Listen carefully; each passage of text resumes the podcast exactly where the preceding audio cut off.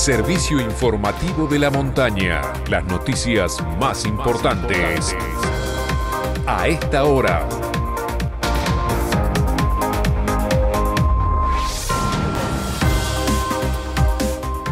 Mediodía en todo el país. En San Martín de los Andes temperatura 12 grados 4 décimas. Humedad 54%. Cielo mayormente cubierto.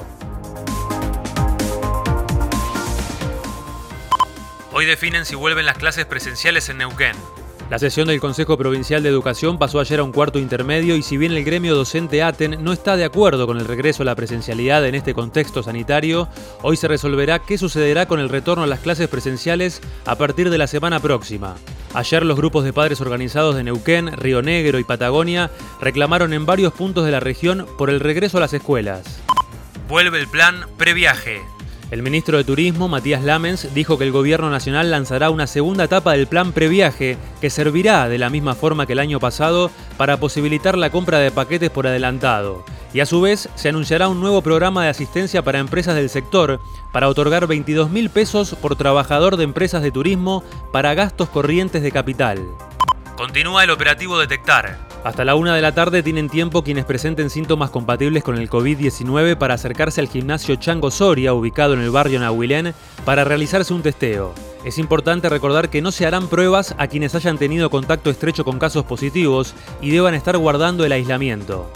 Susana Jiménez sigue internada por coronavirus. La actriz y conductora que dio positivo de COVID-19 este miércoles fue internada en el Sanatorio Cantegril de Punta del Este.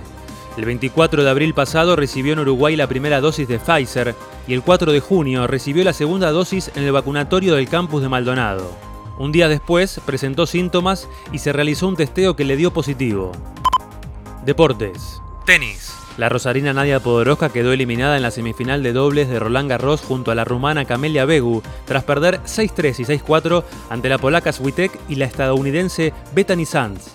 Por su parte, el español Rafael Nadal, considerado el mejor tenista de la historia sobre polvo de ladrillo, y el serbio Novak Djokovic, número uno del mundo, se medirán en minutos en una de las semifinales de Roland Garros. El tiempo en San Martín.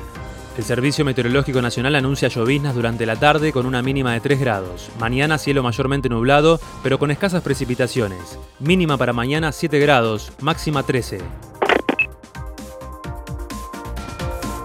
Este fue el servicio informativo de la montaña.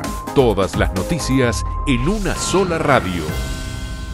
Seguí informado en FM de la Montaña y en fmdelamontana.com.ar.